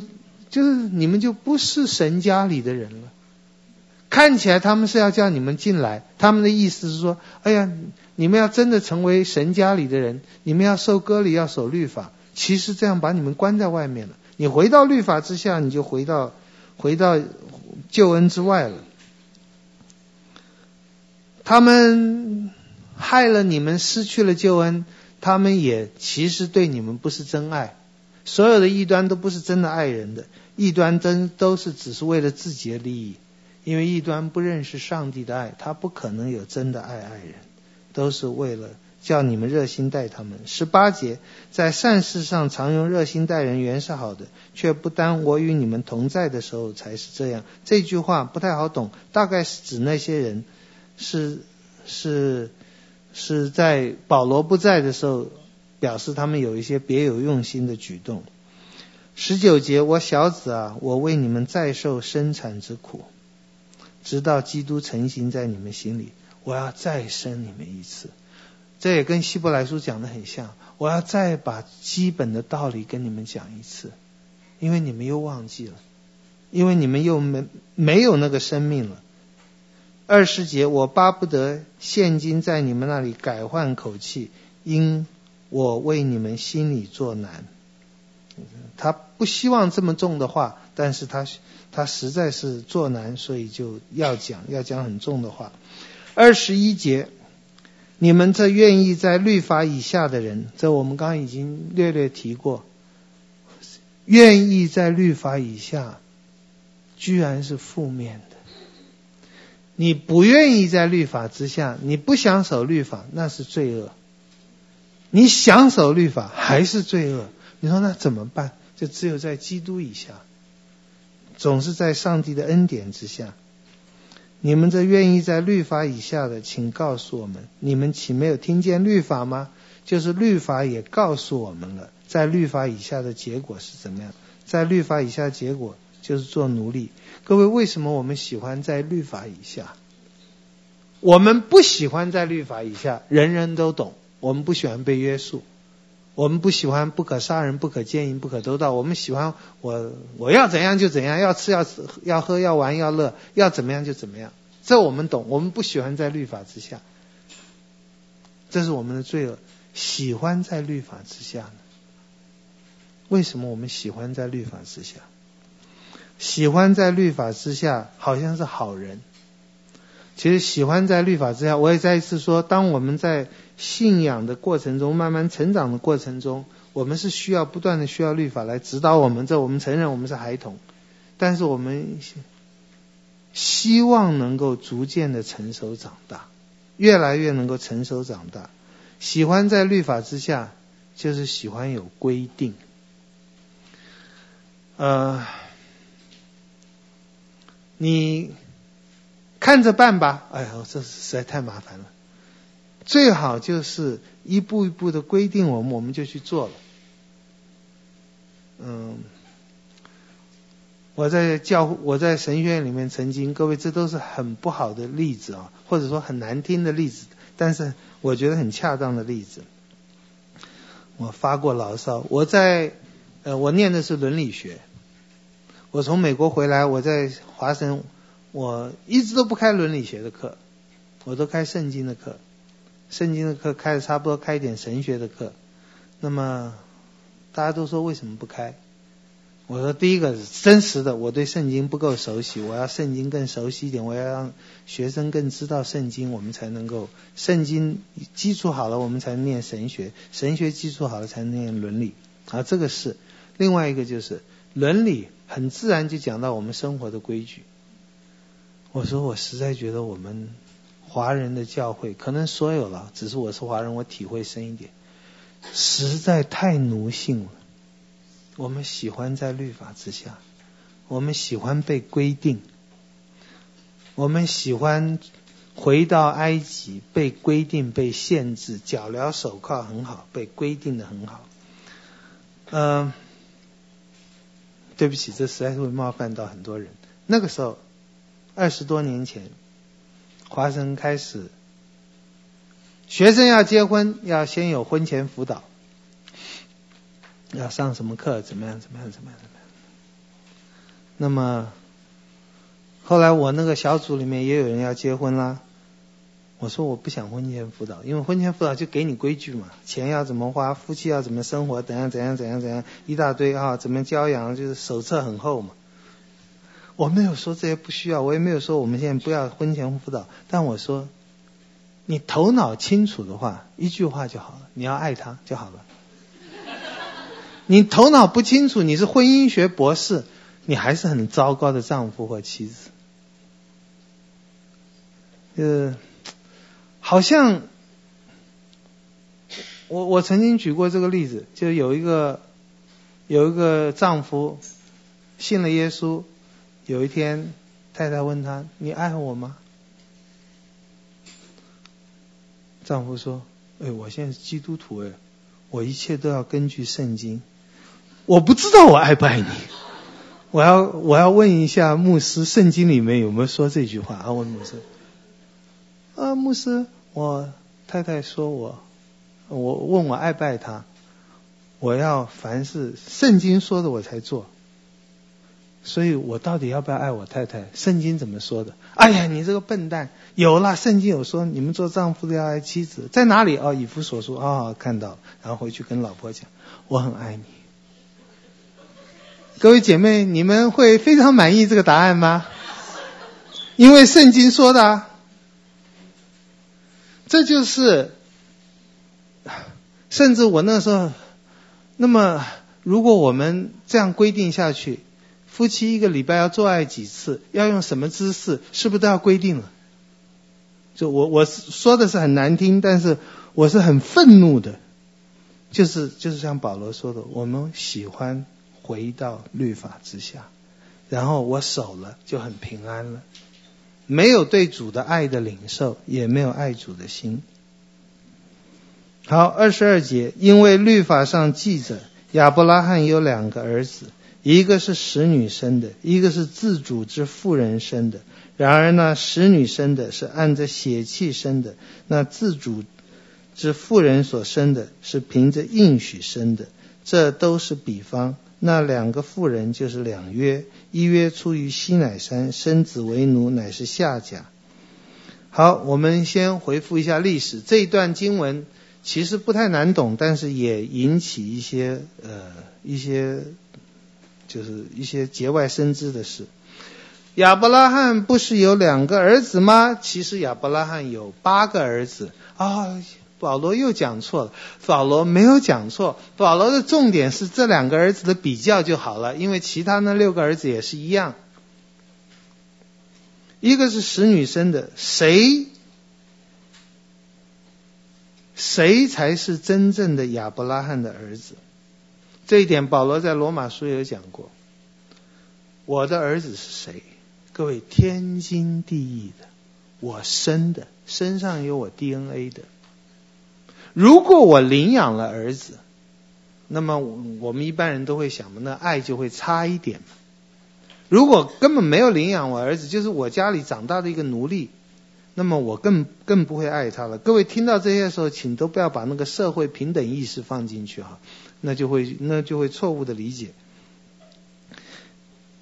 这里他要表达的还是我们一直在表达的：神的创造是美好的，肉体是美好的，夫妻的婚姻，然后有爱情的结晶也是美好的。但是各位请注意，基督教的核心就是因信称义。人所做的任何事，包括靠着上帝所做的，就是得救以后。或者没有靠着上帝所做，就得救以前的那些美德，所有这些东西绝对有它正面的地方。我们基督徒没有说不信主人做的都是糟糕的事。各位，你父母如果还没有信主，他生了你也是很好的事，要不然你连说他糟糕都不行。我们没有基督教没有轻看这个世界上主在不信主人身上所做的，我们更是很重看主在信主人身上所做的事。但是请记住，我知道我们会忘记，请记住，我们在上帝面前称义被上帝肯定，不是因为我们的行为，不是因为我们的好行为也好，坏行为也好。不是因为我们的肉体行出了什么好行，我我我我以前在讲的时候都讲过，我们觉得好或者是觉得义，都是因为她漂亮，她的肉体，她的脑细胞聪明能干好，或者她的肉体或者她的脑袋身体做出了一些伟大的事工，美好的事，不一定是呃。多大的企业或者立德立功立言，他可能就是爱他的爱他的儿女妻子，这都是很好的事。但是这些不能叫你在神面前称义，因为神要的义是完全的，我们达不到。你只有凭着信心，这不是耶稣来了才是这样，从旧约都是这样。你凭着肉体，亚伯拉罕就凭着你肉体做，凭着你还有生育能力。跟一个能够生育的女孩子结婚，有夫妻的关系，生了孩子，不是说以实玛利不好，这个孩子就不是在应许之内。要表达的，你不要对以，就是我们不要又走偏了，种族歧视啊，对以实玛利不好。圣经里对以实玛利和他后裔是非常好的，但是在神面前不能称义。神定义任何人要被上帝肯定，任何一个时候。你肉体的作为、身体的作为是不能算数的。身体的作为，包括我们基督徒重生得救以后，我们的成圣、结出圣灵果子都是好的。但这些，我再一次提醒你，不能叫你称义的。甚至神可以说：“哦，神喜悦这些。”但是称义这个特别的 term，在神面前站立得住，我们的行为是不行的，我们的肉体所做的都不行。下面就是犹太人非常愤怒的，夏甲分明是一个外邦人，但他说。夏甲是西乃山的，夏甲那个时候还没去过西乃山呢，他把这两个连在一起。西乃山的意思就是什么？就是律法。西乃山就是颁布律法的，颁布律法就是现在的耶路撒冷，也就是这些从耶路撒冷来的犹太人、犹太教的基督徒，他们都是为奴的，又是一样。你在律法之下就是奴隶。就没有喜乐，就没有自由，就没有平安，就不能称义。上帝救了你，你不要再回去了。二十六节，但那在上的耶路撒冷是自主的。你爱你的太太，不应该是因为律法规定你，即使那是上帝的律法规定你。你爱你太太，当然是因为和其他所有的事情都是上帝的规定，但这个上帝的规定是最后成为你自己自我意识喜悦的事，那就是新约的工作。这个律法就写在你心里，不是别人跟你讲的，不是牧师跟你讲的，甚至不是上帝跟你讲的。对，是上帝跟你讲的，但是。我们被上帝的爱激励了，使我们能够做律法上的事情，那个就不是奴隶了。我不是因为这个世界上的威迫利诱，甚至来生的威迫利诱，我才遵行律法。我知道基督爱我，我也爱基督，这个叫做自主，不是为着功利任何的理由做主要我们做的事情。好，在上面的耶路撒冷是自主的，它是我们的母。这也是教会历史上我们基督教比较不用的，但是呃很多的神学家喜欢用的，就是我们如果没有教会做我们的主，做我们的母，就没有上帝做我们的父。就是在上面的耶路撒冷，真耶路撒冷，真教会。自主的认识上帝的，都是神的儿女的。神的儿女传的福音，让我们也重生得救。他是我们的母。第二十七节，因为经上，这是以赛亚书的话了啊。刚才讲的是他把三个东西连在一起，一个是创世纪亚伯拉罕的家，另外一个是出埃及记在西乃山底下的约。再来，现在就是把以赛亚书五十四章，以色列从亡国到重新蒙上帝的祝福，因为经上记着，不怀孕不生养的，你要欢乐；未曾经过产难的，你要高声欢呼，因为没有丈夫的比有丈夫的儿女更多。各位，最后这一句话，你不要独立来看哦。独立来看，有一个女人，她没有丈夫，她的儿女很多，这是一个荡妇。这里不是在讲这件事，在以赛亚书里面讲的，以色列人的丈夫就是上帝。以色列人因为离弃了她的丈夫，离弃了上帝，所以他们会成为一个贫穷、可怜、死亡的民族和国家。他们没有没有丈夫爱他们，没有上帝爱他们，没有丈夫眷顾他们，没有上帝眷顾他们，因为他们离弃上帝太厉害了，因此他们也没有儿女。但是没有丈夫的有比有丈夫的儿女更多，在以赛亚书后面有讲，包括五十四章那里有讲到说，因为丈夫又回来了。但在这里他用这些话要表达的都是。我们凭着信心，我们自己老了，我们没有丈夫，可是我们可以生出来。我们肉体所做的一切都不行，但是我们凭着信心，靠着耶稣，我们靠着圣灵，我们就很丰富。这又是信心了。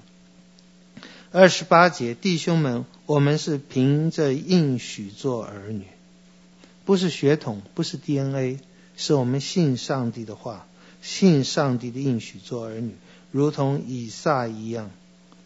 神一定要人从创世就开始学一件事情，因信称义。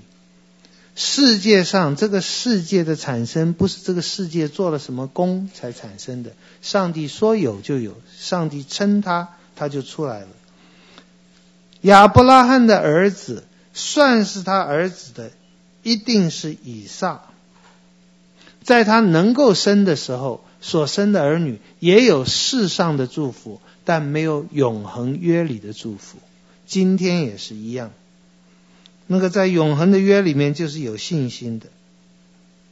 我们凭着应许，凭着上帝的应许，或者你要把信心放进去，就是我们是因为相信上帝的应许，我们做儿女。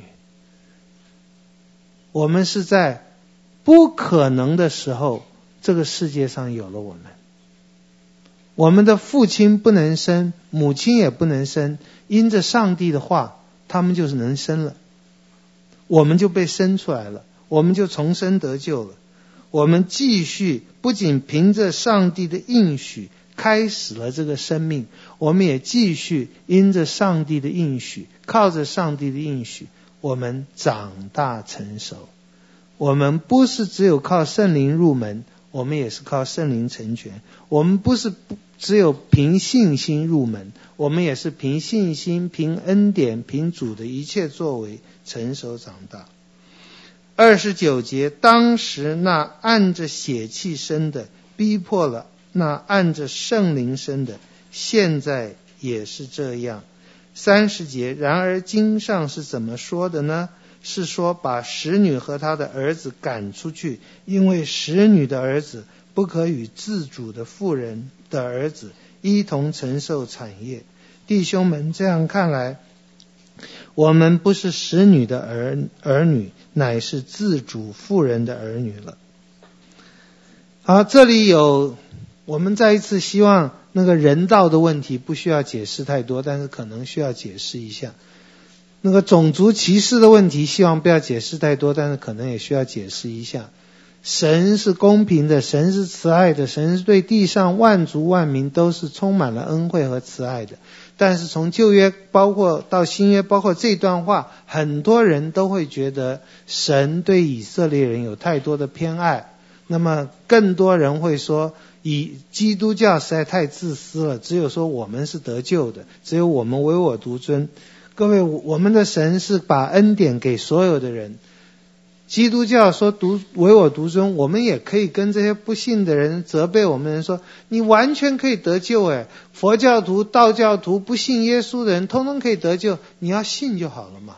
这机会对对你对我是一样丰富的，一样多的。神拣选以色列人，而神拣选以色列人，以色列人特别得到的一切的祝福，在罗马书第十章讲的，不是他们血统。国家特别强大等等，没有，神给阿拉伯人的油石油更多，神给很多国家民族文化的一切世上东西要更多。神的拣选就是叫人不要夸口的，包括叫以色列人不要夸口。因信称义就是让我们知道，我们不可以凭着我们的肉体、我们的成就来夸口。所以不要觉得神轻看了以实玛利。或者是神对嗯、那个夏甲有什么不好？大家都是蒙恩的人。你说夏甲和以实玛利不在那个圣约之内，那没有错。可是他们的个性，还有这个世界上很多人不信主的人的所有的人的个性，不是都只要现实的祝福吗？不是他们都自己不要上帝的祝福，不要永生吗？好，但是我们还是要讲。这个以撒和以实玛利、夏甲和嗯撒拉哈，这中间的事情，亚伯拉罕蒙召，他跟他的妻子嗯撒拉一起到了这个地方，神就一直没有让撒拉生育，后来亚伯拉罕应该是去埃及的时候，就讨了一个妾，就讨了一个小太太，原来是给莎拉做仆婢的，现在就我不知道是不是也年轻漂亮，这莎拉就说你跟我的婢女同房，而就生下以实玛利。生下以实玛利呢，那神也没有讲什么话，就是莎拉一直不能怀孕。但以实玛利呢？显然圣经没有讲，显然亚伯拉罕是非常爱他的。呃，以实玛利应该比以撒要大十七岁吧？我我不太记得了。那么在，就是以实玛利慢慢长大了，那到亚伯拉罕九十九岁，撒拉八十九岁的时候，神。我说突然是突然哦，因为已经隔了十几年，圣经没有讲耶和华跟亚伯拉罕之间讲话。有一天在创世纪十七章，神跟亚伯拉罕讲了，明年这时候你老婆撒拉会怀孕。这时候一个九十九岁，一个八十九岁，在十七章、十八章都有这样记载。亚伯拉罕本来不信，俯伏在地喜笑啊，后来后来有信心了。那么在十八章。神在派着天使去跟亚伯拉罕讲这件事，其实是跟撒拉讲。撒拉在帐篷里偷听的时候，也觉得这怎么可能？我老公已经没有性能力了，我的我也我也不能再生育了。就耶和华说一定能，明年这时候就能啊！明年这时候哦，撒拉真的生了，九十岁生了一个，就是以撒。然后圣经讲到说。当以撒断奶的时候，呃，以撒断奶，现在人断奶大概都一岁之内，那个时候可能是三岁四岁才断奶，所以可能以撒那个时候三岁，哦，他们中间可能差十四岁，对不起，以实玛利应该差不多十七岁，就在断奶的那个。不是满月喜酒，是断奶的一个喜酒上面，亚伯拉罕好高兴啊，就大宴宾客，在那个那个宴席上出了大事，一个喜剧变成悲剧了。就圣经上讲到说，以实玛利呢，就笑了一笑。对不起，我们看一下这个经文哈，《创世纪》。二十一章，创世纪二十一章第八节，孩子见长就断了奶。以撒断奶的日子大概三岁。亚伯拉罕设摆丰盛的宴席，这欢庆。当时撒拉看见埃及人夏甲给亚伯拉罕所生的儿子，戏笑。各位这句话小心看哦，你可能没看懂这句话。讲简单一点，明白一点，就是当时撒拉看见以实玛利细笑，以实玛利他用埃及人夏甲给亚伯拉罕所生的儿子来代替，很啰嗦。圣灵不是啰嗦，圣灵有他的意思，就是这是夏甲生的。我不知道以实玛利为什么细笑。很很可能就是喜宴里面好吃的东西就笑一笑嘛，然后那个可怕的婆娘莎拉，立刻哦，第十节立刻就对亚伯拉罕说：“你把这使女和她儿子赶出去，因为这使女的儿子不可与我的儿子以撒一同承受产业。”好狠哦，赶出去哦。亚伯拉罕因他儿子的缘故很忧愁。神对亚伯拉罕说：“你不必为这童子和你的使女忧愁，凡撒拉对你说的话，你都应该听从，因为从以撒生的才要成为你的后裔。至于使女的儿子，我也必使他的后裔成立一国，因为他是你所生的。”亚伯拉罕清早起来，拿饼和一皮带水给了夏甲，搭在他肩上，又把孩子交给他，打发他走。夏甲就走了，在别是巴旷野走迷了路，皮带的水用尽了。好，下面看起来是悲剧，当然不是悲剧。就是这母子都得到拯救了，而且成为大国了，所以神没有恶待夏甲和以实玛利。但是保罗在加拉太书所写的跟这一段是完全相反。在这一段很清楚让我们看到，是夏甲和以实玛利被逼迫，被赶出去啊，而且只有一皮带水哦。可能是亚伯拉罕太悲伤了，没有想清楚。哎，那是他的长子哎，有很长一段时间也是他独生子哎，亚伯拉罕不可能不爱他。以亚伯拉罕的富裕，今天一个亿万富翁跟老婆离婚，那那个赡养费不知道多少钱，一皮带水，还有一点饼，这是存心叫人死啊。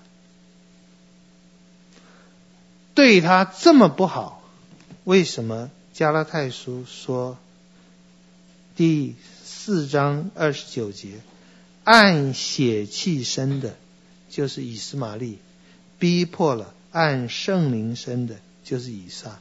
以斯玛利从来没有逼迫过以撒，是以撒也没有逼迫过他，但是以撒的妈妈逼迫了以斯玛利和他妈妈。保罗怎么这么糊涂？保罗欺负我们不看圣经是？那圣经错了，圣经没有错。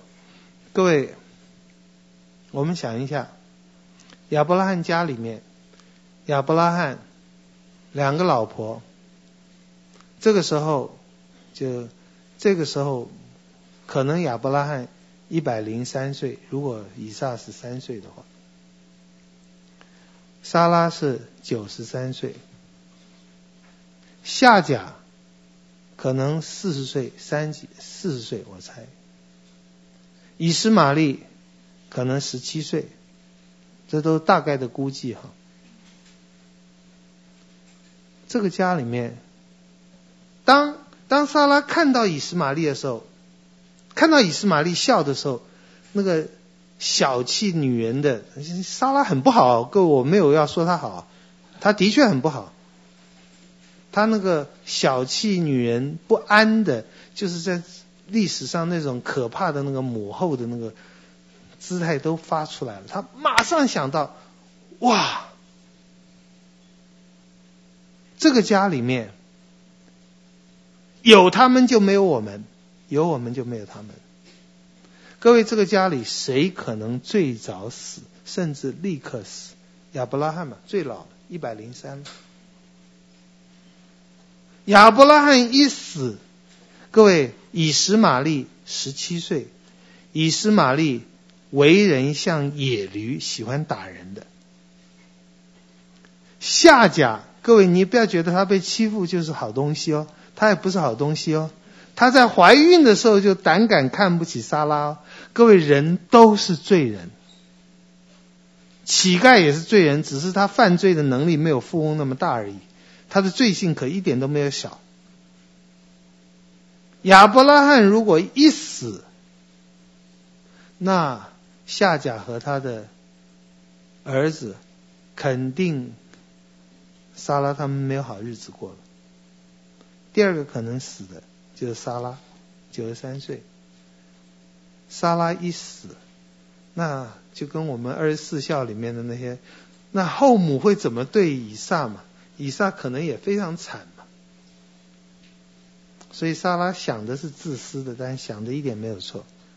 这个家里只要他们在，包括现在，因为我老公随时可能死，我也可能死。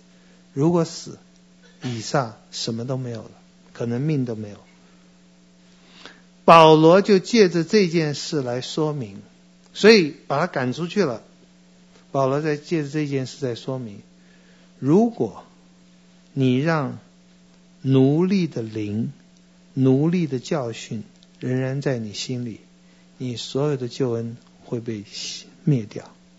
这是保罗举的例子的意思。但是重点在。我们不是使女的儿女，我们是自主妇人的儿子，我们是蒙恩的，我们感谢主，我们蒙恩感谢主。但是有一点严厉的事我们要做，要把奴隶赶出去，要把奴性赶出去。对不起，就是想要在律法之下的心态，想要因律法、因肉体称义的心态。好，我们祷告，天父，我们感谢你的恩典，我们求主恩待，恩待我们更认识你，认识你的救恩。主孩子，感谢你。能够认识你的恩典，认识你的救恩，认识耶稣基督，能够有永生，这是你圣灵的光照，这是你的拣选。认识你，知道你一切的丰富，是因为你先认识我们，你先拣选恩待我们，你先光照我们，你先不嫌弃我们，而且继续不嫌弃我们。我们献上感恩，主，我们求主帮助我们。我们在这这两堂课里听了很多，求主让孩子没有丝毫的错误的心态，没有狂妄的心态，没有自大的心态，是谦卑柔和，但是也是清楚讲神道的。我们也求主恩待我们所有的弟兄姐妹，主开我们的眼睛，让我们知道我们的丰富，我们的不配，好叫我们更谦卑。主啊，但是也求主让我们勇敢，因为知道仇敌不断在窥探我们在基督里的自由，不断要我们做奴隶。求主让我们一刻的功夫都不容让他们。奉耶稣的名祷告，阿门。